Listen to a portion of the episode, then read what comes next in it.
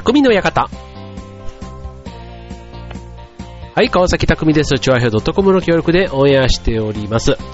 はい、えーね、もう入学式がね、昨日、おとといあたりからね、えー、始まりと。で、先週はね、ちょっとあの、強風というか、悪天候のね、大雨だ、なんだ、えー、猛烈低気圧とかね、まあ、この春の時期ね、もう天気もね、もう振り回され、あと花粉もちょっと収まってきたかと思えば、ね、杉ではなくて今はヒノキの花粉がピークなんだとかということでね、なかなか、こう、穏やかな春っていう感じはね、なんか、ないですよね。意外と春ってこう荒れるイメージ、天気で言えば。ね、なんでしょうか。はい。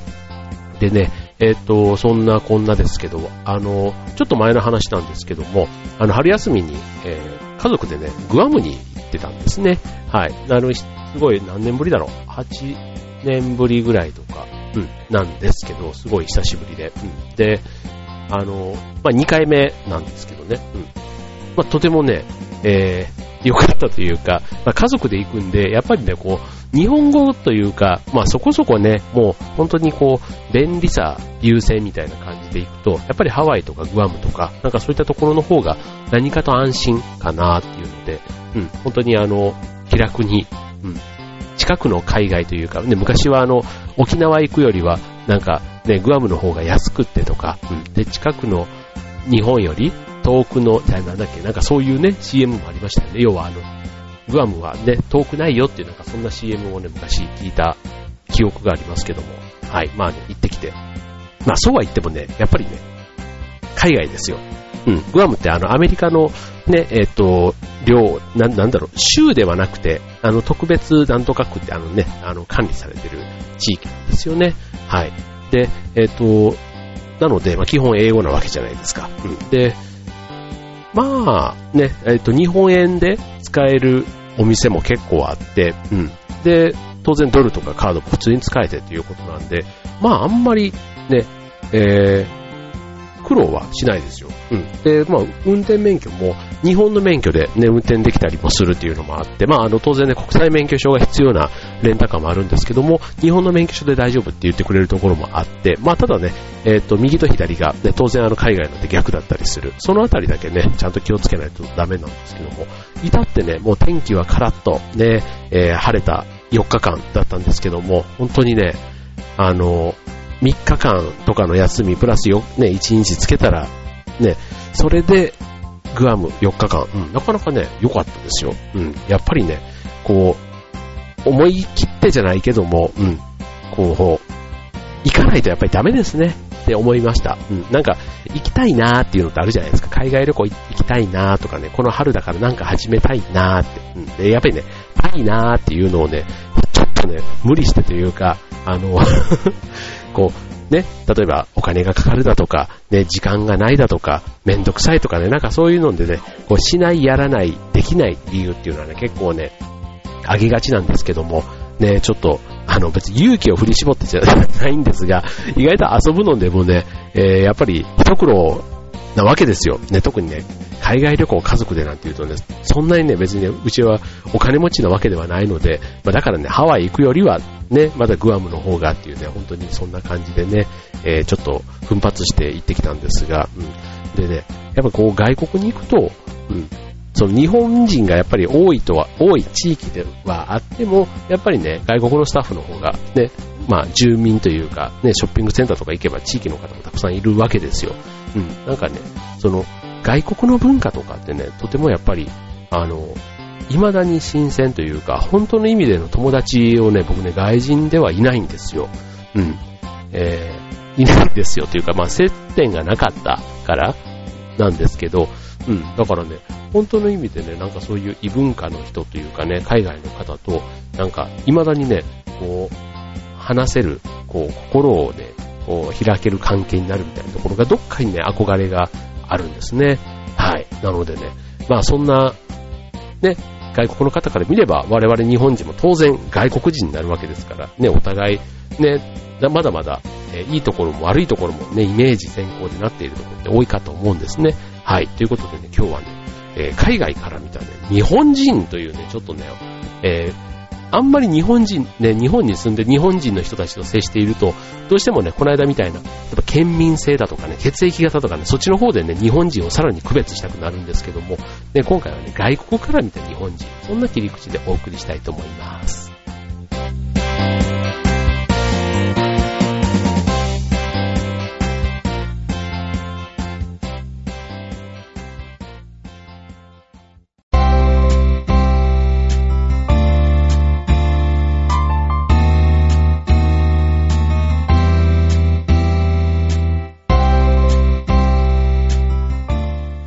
えー、ではね、まず、外国から見た日本人男性編ということでお送りします。前半ね、えっと、まあ、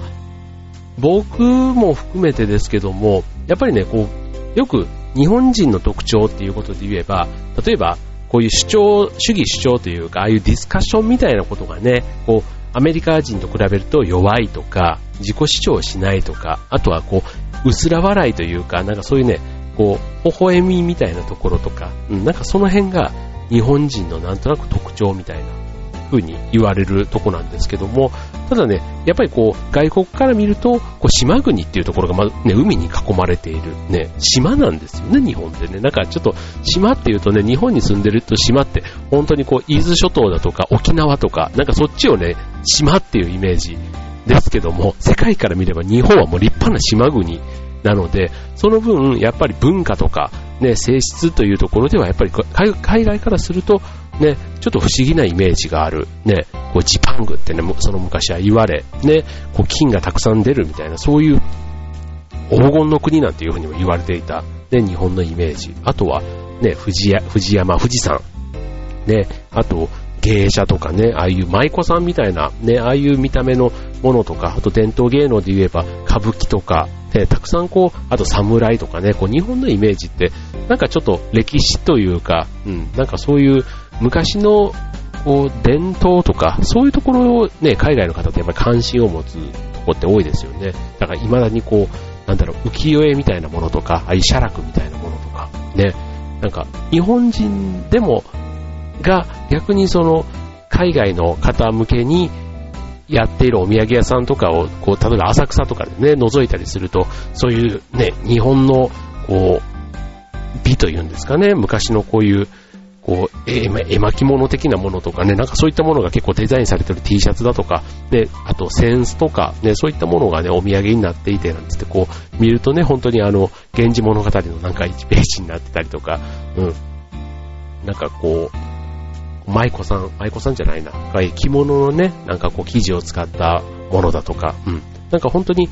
こう、海外から見た日本の魅力って、あそういうとこなんだなっていつもね、思うわけですけども。はい。じゃあね、そんな、えー、日本の男子、ね、外国の方からで言うとどういうふうに思われているのかというところなんですが、まあ、えっ、ー、と、まず一つ目、うん、愛情表現が淡白ということ。まあ、これはね、よく言われますよね。うん。あの、愛してるとかね、そういうことはあまり日本人男性は言わないし、例えば、えー、記念日とかで花束とかプレゼントとか、ね、そういったものはあんまりあげないっていうね、そんなイメージが海外からだったらあると。で、あとね、えー、二つ目、ね、その愛情表現の中でも、うんと、例えば、あのー、女性優先、ね、レディーファーストみたいな、ね、えー、車のドアを開けたりとか、女性へのエスコートとか、ね、そういうのをやってると、なんて嫌なやつだって、こう、ね、男同士でこう、ちょっと嫌、嫌なことを言っちゃうみたいなね、うん、なかなかね、そういうところが根付いてないでしょうね。うん、あと、口下手。ね。まあ、言い方変えればね、シャイというところで、そこをね、えー、良いというところも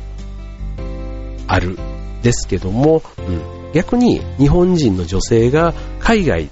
のね、外国人の男性と付き合ったりすると、うん、その外国人の人たちのこう女性への扱いというか、もてなし方、うん、まさにこうプリンセスというかね、お姫様扱いをしてくれるみたいな、ね、そういうこう表現の仕方、うん、こうの違いに結構なびく女性も、ね、日本人女性でも多いなという。ことで、海外から言うと、日本人男性は非常に淡白という、ね、特に愛情表現面からということで言われているというところですね。はい、続いて二つ目、えー、侍みたいということでね、これはね、またあの、侍ジャパンね、と言われるように、まあ、イメージがね、先行していますけども、実際に、例えば、えっ、ー、と、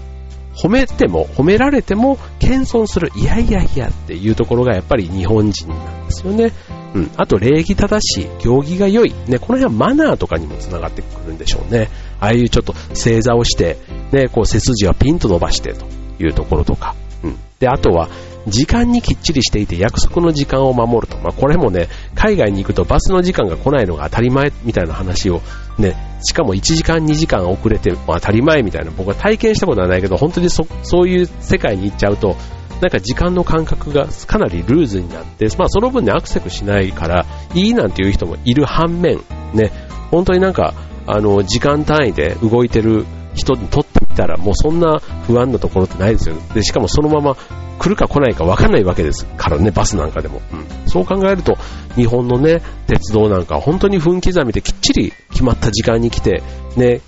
えー、あと決まった時間にちゃんと到着してくれる。ね、それは本当になんか、あの、日本に来てね、海外の方がびっくりするところまた一つとも言われますけども、はい。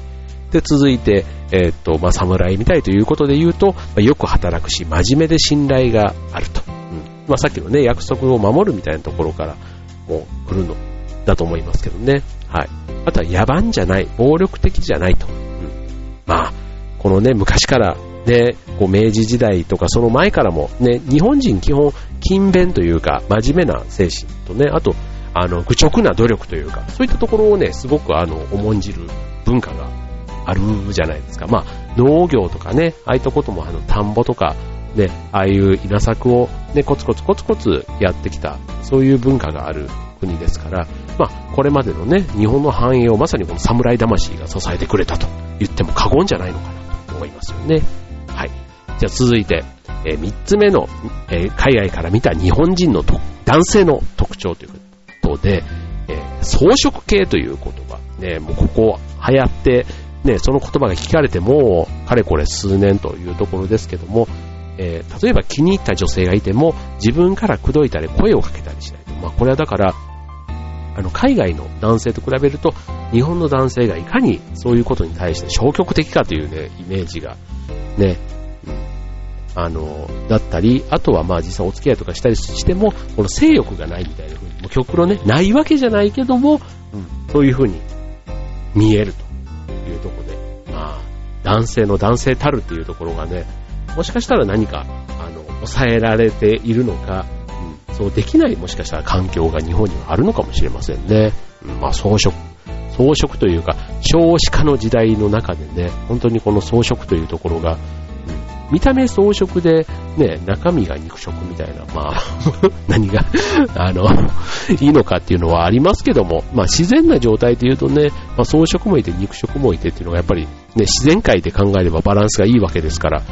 うん、日本人全体が装飾になっちゃうとね、まあ今度肉食が女性に、ね、装飾系男子が増えると、その分肉食系女子がいないと、ね、バランスが取れないかなとも思うんですけども、まあそういうイメージが強いと。はい。で、最後4つ目、えー、小綺麗ということで、はい。まあ確かにね、不潔な人ってあんまりね、いますよね。まあ、えー、っとね、一番やっぱりね、僕なんかでもこう思うのが体臭が少ない。ね、こうね、海外の方、全般的にこうね、体臭が気になる、まあ香水とかのね、ああいう文化がすごい発達してるからでしょうけども、うん、なんか、こう、体臭がやっぱり多少あるのかなっていう感じはしますけども、日本人、そもそもね、あの、まあ、人にもよりますけども、掃除で言えば少ない方なのかなっていうふうに思いますよね。うん。だからまあ、日本ってね、海外と比べるともトイレもどこでもそうですけど、基本綺麗じゃないですか。うん。だから、ね、綺麗な場所で育てられてるから、まあ、身だしなみにも当然気を使ってるというか、うん。いう感じはしますよね。はい。まあそういうね、日本のね、まあ綺麗っていうことは別にね、あの悪いことでは全然ないですし、あの女性がね、清潔感を求めるということで言えば、ね、むしろいい話なわけじゃないですか。うん。で、あとは、お風呂にね、毎日入る文化なんていうのもね、これ日本ならではだそうですよ。うん。そう。ね、なんか当たり前のようにやってる、それが意外と海外からすると、うん。こう、新鮮に映ったりね。うん。まあ、あとは、ね、そうそうそう、そういうところが、まず、えー、日本人男性。まあ、なんか、当たり前っちゃ当たり前だし、うん。これが、ね、えー、っと、海外の、例えば女性が、そうじゃないってなった時に、またそのギャップが、うん、よく感じれるのか、もうこれはダメだっていうふうに思っちゃうのかっていうのは、またその、ね、えー、男性の度量にもあるのかなっていう気はしますけども、うん。まあ、ただ、総じて言われた今みたいな特徴っていうのは確かに、うん、自分も含めて当たってるなというところも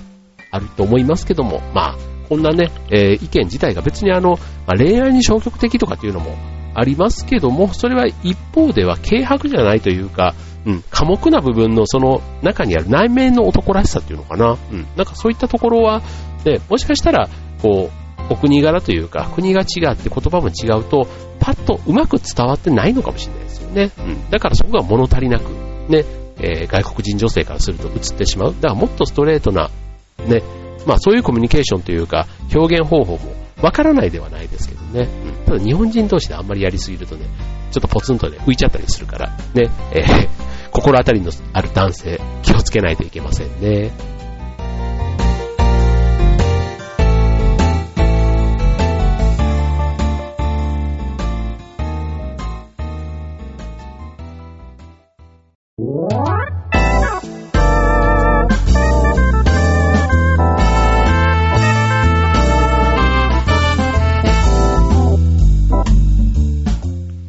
はい。では後半は、えー、日本人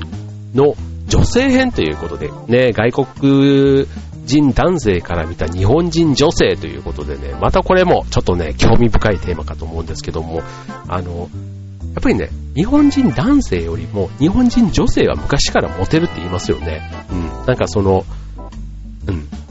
こう、逆にさっきの男性が日本人男性が積極的じゃないっていうのが海外の女性からすると物足りないと言われる。またその逆で、で、その日本人女性も決してそんなにね、こう、積極的じゃないところが、逆に外国人女性からはね、えー、魅力なんて話もね、ありますけども、じゃあこちらもね、じゃあいくつかちょっと、あの、ご紹介すると、まず一つ目、ね、えー、細身で小柄と。ね、これね、あの、例えばアメリカ人の人ってもうとにかくでかいじゃないですか。あ本当にこの間グアム行った時もね、本当、もうあの、縦と横と、なんちゅうの、幅と長、なんか全部がね、こう、まん丸でもう本当にあの、ドラえもん体型って言ったらいいのかな。うん。なんか、まあアメリカっぽいっちゃアメリカっぽいんですけども、うん。やっぱりね、なかなか日本にはいない、こう、人たちですよ。あの、こう、腹回りというか、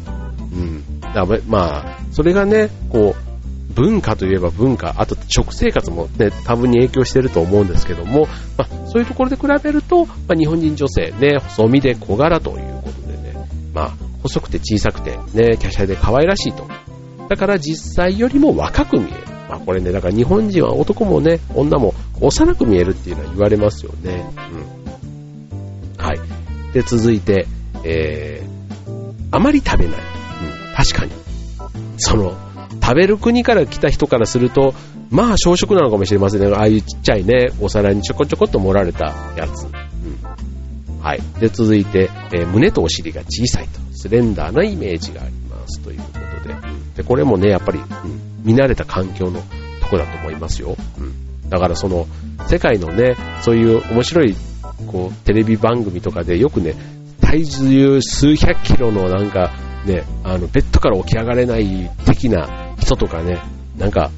こう日本人で本当にそこまで行っちゃうと、ちょっとね、えー、社会的に、ちょっと、もしかしたら、うまく受け入れてもらえないんじゃないかなってちょっと思っちゃうところもね、あるんですよ。本当にね、ただあの、こう食生活の乱れとか、なんか、なんとなくこう、だらしない生活の延長線でそうなったっていうところをね、なんか日本人の感覚で言うと、ちょっと、あの、結構厳しく言われるとこってあるのかなっていうのは、個人的には思うんですけどね。うん。あ、別にね、その、太ってるって言ってもね、別にあの、なんだろう、そのさっきさっきのね、こう何百キロでやっぱり病気になってしまうような、ね、太り方だと、やっぱ家族も心配だしね、うん、いろんな意味で、うん、やっぱ本人はね、気をつけた方がいいんじゃないのっていうふうに、日本の感覚で言うとね、まあ、言ってあげたいし、ね、あの、言ってあげたいっていうか、うん、言う、言われてもしょうがないかなって僕だったら思いますね。はい。で、続いて二つ目。えー、ファッションが、えー、まあ、個性的ということで、うん。あの、まあ、みんなおしゃれで、で、えー、服装もメイクも決まってますなんていう話もある反面、えー、みんな同じに見えますと。うん、なんかあの、おしゃれとかね、流行とかに左右されてみんな同じになっちゃう。だから、えー、個性が逆にね、ないという、その二つの意見がね、個性があるというのとないという。だからそこは、もしかしたら日本に来て、えー、見慣れた、そこそこ日本の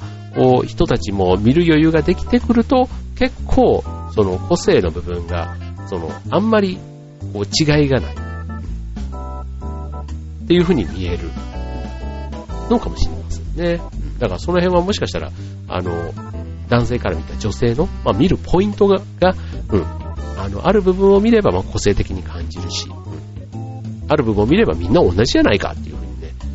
例えば僕なんかが見るとね、今の、あの、女性の、例えば AKB とかっていう、ね、まあ、ああいうグループもそうですよ。まあ、みんな同じように見えんなーなんていう感覚ってあるじゃないですか。うん。まあ、それにもしかしたら近い感覚なのかもしれないですね。みんな、あの、同じ制服を着ちゃうと、で、誰が誰かがさっぱりわからないみたいな。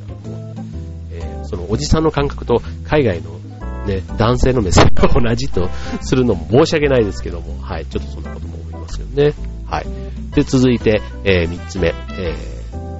まあ、ファッションに関してですけども、まあ、黒髪のことはね、えー、よく言われますけども、その黒髪が似合う顔立ちなのに、茶髪とか金髪とかにしちゃってるのはもったいないという、まあ、これもね、えー、自分たちのその国のね、文化、伝統とかせっかくあるのに、うん、もったいないこのアレンジをね、おしゃれのためというね、してしまってるという。はい。で、さらに、えー、もう一つ。えー、肌がきめ細かくてとっても綺麗。で、これも日本人の特徴でしょうね。まあ、もしかしたら食生活、うん、魚を食べるだとか、あと美味しい水、えー、米とかね、そういったところ、もし、ね、肉より魚みたいな文化あるところも、うん、もしかしたらこういう、えー、肌とか、ね、えー、決めにも影響してるのかもしれませんね。はい。はい。ということで、えー、続いて、えー、自分の意見を言わないということで、あの、多分とかね、大丈夫とかね、結構曖昧な返事、はっきり、あの、言わないとか、あとはね、えっ、ー、と、怒らないけども何を考えているのかが、ちょっと見えづらいと。ね、えー、イエスと、さっき言ったね、イエス、これ男性もそうですけども、イエス、ノーをはっきりする、ね、主張する文化の海外の方からすると、うん、日本人、これ女性に限らずですが、まあ、全体的にちょっと曖昧にね、してしまうところが、ちょっと残念な風に映ってしまうということのようですね。はい。あと最後、えー、っとね、さっきの男性編の侍に近い、女性の場合は、大和なでしこっていうね、あの、女性の奥ゆかしさというかね、えー、まあよく言う、その、男性の後ろを3歩下がって歩くみたいなね、そんなイメージのところ、日本人女性にはあるというところで、うん、とにかく、あの、旦那さんや、ね、恋人にこう尽くす、ね、従順で男性を立てるイメージ、あんまりこう、前に出しゃばってこないというところね、うん、だったり、あとは、さっきの男性に対しても、例えばエスコートを求めてこない、レディーファーストのことだとか、あんまりそういうことを、やいのやいの言わないところが逆に、えっ、ー、と、海外の男性からすると、そういうところも、あの、むしろ心地よいというところで、はい。うん。なんかあの、今みたいな話はね、まあ、日本の中でも、まあ、その日本人女性がみんなそうかと言われれば、まあ、個人差がね、あるような気はしますけども、あの、例えば、なんだろう、あの、いわゆる海外ドラマとか、ああいう映画とかに出てくるような、ね、こう自立した女性というのかな。うん。あの、セクスオーナシティに出てるような、ああいう女性たちと比べると、なんかちょっとね、え、幼く見える分、なんかそこが、こう男性からすると守ってあげたいみたいなね、こう、風に感じるとかもしれませんね。はい。だからあの、まあ、こういうイメージがあると、日本人女性とは一度付き合ってみたいっていう風にね、話す海外の方も結構ね、いらっしゃるということなんで、ね、なんか、国際的に言うと男性よりも女性の方がなんとなくこう有利なのかなっていうふうには思いますよね。はい、皆さんの、えー、周りの海外の方、ね、海外からの方からね、自分たちどんな風に見られてるのかな、ちょっとね、興味ありませんか？